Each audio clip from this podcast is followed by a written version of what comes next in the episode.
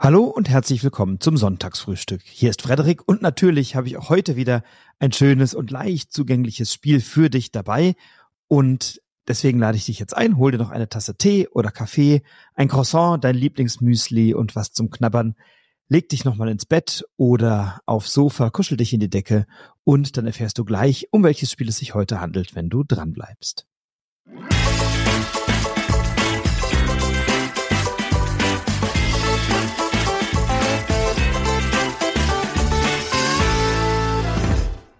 Auch das Spiel, was ich dir heute mitgebracht habe, kenne ich noch gar nicht so lange, aber ich habe es in dieser kurzen Zeit extrem ins Herz geschlossen, habe es mir, nachdem ich es kennengelernt habe, unmittelbar gekauft für relativ kleines Geld tatsächlich und ähm, spiele es jetzt mit allen meinen Gruppen mit wachsender Begeisterung und es ist ein ganz tolles Spiel, um einen Spieleabend zu beginnen oder zu beenden oder einfach mal zwischendurch und tatsächlich auch teilweise einfach mal den ganzen Abend lang.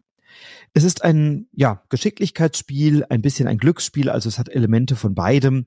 Es ist bei Haber erschienen und von Scott Frisco und Steven Strumpf. Und wahrscheinlich weißt du es jetzt schon, möglicherweise, es handelt sich um Rhino Hero Super Battle. Rhino Hero Super Battle ist ein Spiel, was erstmal glaube ich, grundsätzlich für Kinder gut geeignet ist, aber es steht schon auf der Packung drauf von 5 bis 99 Jahren. Also wenn du über 100 wirst, dann hast du Pech gehabt, dann darfst du dieses Spiel nicht mehr spielen. Wenn du 5 oder älter bist, dann schon. Und ich bin 5 oder älter und habe deswegen an diesem Spiel wahnsinnig viel Spaß und Freude. Ähm, was machen wir? Wir bauen einen großen Wolkenkratzer auf. Und zwar haben wir dazu hohe Wände und niedrige Wände. Und die sind einfach so eine ja, ein, ein, ein Papp, eine Pappkarte, die in der Mitte mit einer Nut gefaltet ist. Und dann gibt's eben welche, die sind höher und andere, die sind niedriger in zwei Größen, zwei niedrige Wände. Wenn man die übereinander stellte, dann sind die so groß wie eine hohe Wand. Warum das wichtig ist, erfährst du gleich. Also es sind so Pappkarten mit einer Nut. Das heißt, wenn du die hinstellst, dann ist das eben so, naja, nicht ganz ein rechter Winkel, aber eben so ein Winkel und dann stehen die aufrecht, wenn du die auf den Tisch stellst. Du hast auf dem Tisch drei Spielbretter, auf denen du beginnst. Die liegen nebeneinander und haben darauf eingezeichnet Punkte. Und immer wenn du eine Karte auf das Spielbrett stellst, musst du die auf einen dieser Punkte stellen. Ähm, darüber kannst du bauen, wie du willst, denn dieser Wolkenkratzer setzt sich natürlich zusammen aus den niedrigen und aus den hohen Wänden. Wir haben Handkarten und auf denen sind Kombinationen niedriger oder hoher Wände abgedruckt, also eine hohe oder niedrige Wand oder vielleicht auch zwei gleiche oder eben zwei verschiedene. Und die muss ich dann bestmöglich in das Gebilde hineinstellen, also entweder auf die Bodenplatten oder auch auf die bereits existierenden Stockwerke drauf. Dann lege ich also oder stelle ich diese Wandplättchen hin und lege darauf flach die Karte, die ich auf der Hand hatte und baue somit ein relativ wackeliges, aber doch äh, in sich meist dann sehr stabiles Gebäude. Und äh, natürlich, bei wem das Gebäude zusammenbricht, der hat sowieso sofort verloren. Ähm, es gibt aber noch eine Besonderheit, denn wenn wir dieses Gebäude oder wenn wir dieses Stockwerk gebaut haben, also entweder auf den Boden oder auf eine bereits existierende Ebene dieser Konstruktion drauf, dann dürfen wir einmal würfeln mit einem Würfel, der uns zeigt, wohin unser Superheld, denn wir haben kleine Spielfiguren, kleine Superhelden, sich bewegen darf. Und das ist in der Regel nach oben äh, auf ein höheres Stockwerk. Manchmal bleibe ich auch stehen, manchmal würfel ich auch eine Minus eins, muss mal ein Stockwerk nach unten. Aber meine Figur läuft eben in der Regel nach oben auf diesen Stockwerken, äh, auf diesen Stockwerken hin und her. Und wenn ich auf eine Ebene komme, auf der bereits ein anderer Superheld steht, na, dann müssen wir natürlich miteinander kämpfen. Es ist ja ein Super Battle. Ähm, und der Angreifer hat einen leichten Vorteil, der hat einen Würfel, der günstigere Zahlen zeigt. Der Verteidiger hat einen leichten Nachteil, also der Angreifer hat äh, zwei Sechser, der Verteidiger hat zwei Fünfer. Das ist dann ein bisschen ein Nachteil, aber Darüber hinaus wird eben gewürfelt und die Person, die gewonnen hat, darf auf der Ebene stehen bleiben, die andere muss wieder eine Etage weiter nach unten. Ja, und der Superheld, der am weitesten oben steht, bekommt die sogenannte Himmelsstürmermedaille und muss die im Laufe des Spiels dann immer verteidigen. Also ich will versuchen, immer auf eine Ebene zu kommen, auf der ich diese Himmelsstürmermedaille mir abstauben kann und will natürlich diejenigen angreifen, die am weitesten oben stehen, denn sobald das Haus zusammenbricht, und das wird irgendwann passieren, denn es ist doch eine insgesamt recht wackelige Konstruktion, dann gewinnt eben die Person, die zum Zeitpunkt des Einsturzes die Himmelsstürme Medaille in ihrem Besitz hat. Es sei denn, die Person mit der Medaille war für den Absturz verantwortlich. Dann gewinnen automatisch alle anderen.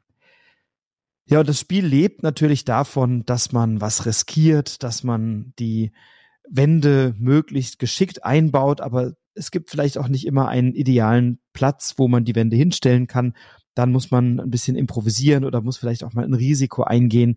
Und das ganze Gebäude wird natürlich immer wackeliger, immer fragiler und darauf dann noch die Figuren zu setzen, die muss ich ja auch dann rausnehmen und dann auf eine neue Ebene stellen. Das ist nicht immer so ganz leicht und dabei passiert schon mal gerne der eine oder andere Unfall. Und dann gibt's noch die fiesen kleinen äh, Affen, die dort eine Rolle spielen. Es gibt nämlich so kleine Affen, ähm, die Spider Monkeys und die muss ich auch manchmal reinhängen. Das sind vier Stück, die liegen dabei, die haben einen Schwanz äh, oder eine Hand, an denen man sie aufhängen kann auf eine der Ebenen. Wenn das nämlich auf deiner Handkarte draufsteht, dann musst du einen solchen Affen an den entsprechenden, an das entsprechende Kärtchen, an das entsprechende Stockwerk hängen ähm, und musst eben gucken, dass der hängen bleibt. Wenn der abstürzt, kein Problem. Da musst du den aber halt im Zweifelsfall von irgendeiner Ebene wieder auf äh, äh, pflücken oder wieder hinlegen und dann wieder an das Stockwerk hängen. Also das Ganze äh, sorgt dafür, dass es immer riskanter wird, natürlich auch dieses Stockwerk zu bauen oder dieses Häuschen zu bauen. Und die Affen machen das Ganze ein kleines bisschen schwieriger. Die musst du eben auch dahin hängen. Und wenn alle Affen hängen, naja, dann musst du manchmal sogar einen woanders wegnehmen und an ein, an das eigene Stockwerk hängen und dadurch interagierst du nochmal mehr mit diesem Gebäude und ähm, die Gefahr, dass es dann einstürzt, wächst eben von Minute zu Minute. Ich habe das Spiel jetzt schon in verschiedenen Konstellationen gespielt. Die erste Konstellation tatsächlich auch hier wieder mit dem Nico, liebe Grüße und seinen Kindern. Nico Wagner, Brettagoge und äh, mit seinen beiden Kindern. Und da hatten wir schon eine Menge Spaß. Und äh, dann hat mir das so gut gefallen, dass ich das direkt besorgt habe und jetzt in der letzten Woche fast jeden Abend oder jeden Nachmittag mit irgendwem gespielt habe, wenn ich eben Zeit hatte und das ganz vielen Leuten vorgestellt hatte. Mein bester Freund sagte, oh ja, meine Neffen haben das auch, deren Rekord liegt bei 13 Stockwerken. Ähm, das war also, hat da gleich für Begeisterung gesorgt. Und es ist wirklich cool, weil man glaubt gar nicht, wie stabil dann doch so ein Kartenhaus ist, wenn man das aufbaut. Ähm, ich hätte gedacht, das hält irgendwie keine zwei, drei Stockwerke aus, aber ich glaube, so bis Stockwerk zehn oder elf bin ich hier in der Höhe auch gekommen im Rekord.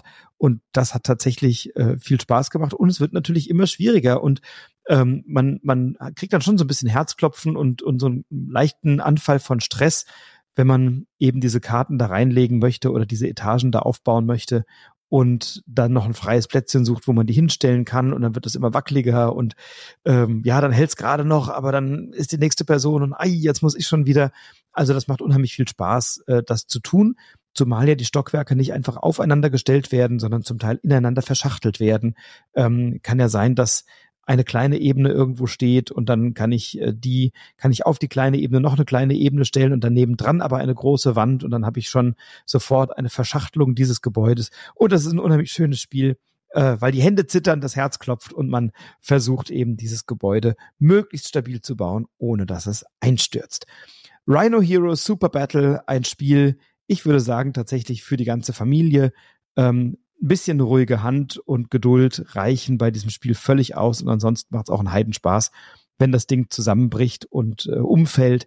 Also ein ganz großartiger Spaß, ganz liebevoll gestaltet und ganz liebevoll illustriert. 2017 bereits erschienen bei Haber im Deutschen. Ähm, ein Spiel von Steven Strumpf und Scott Frisco.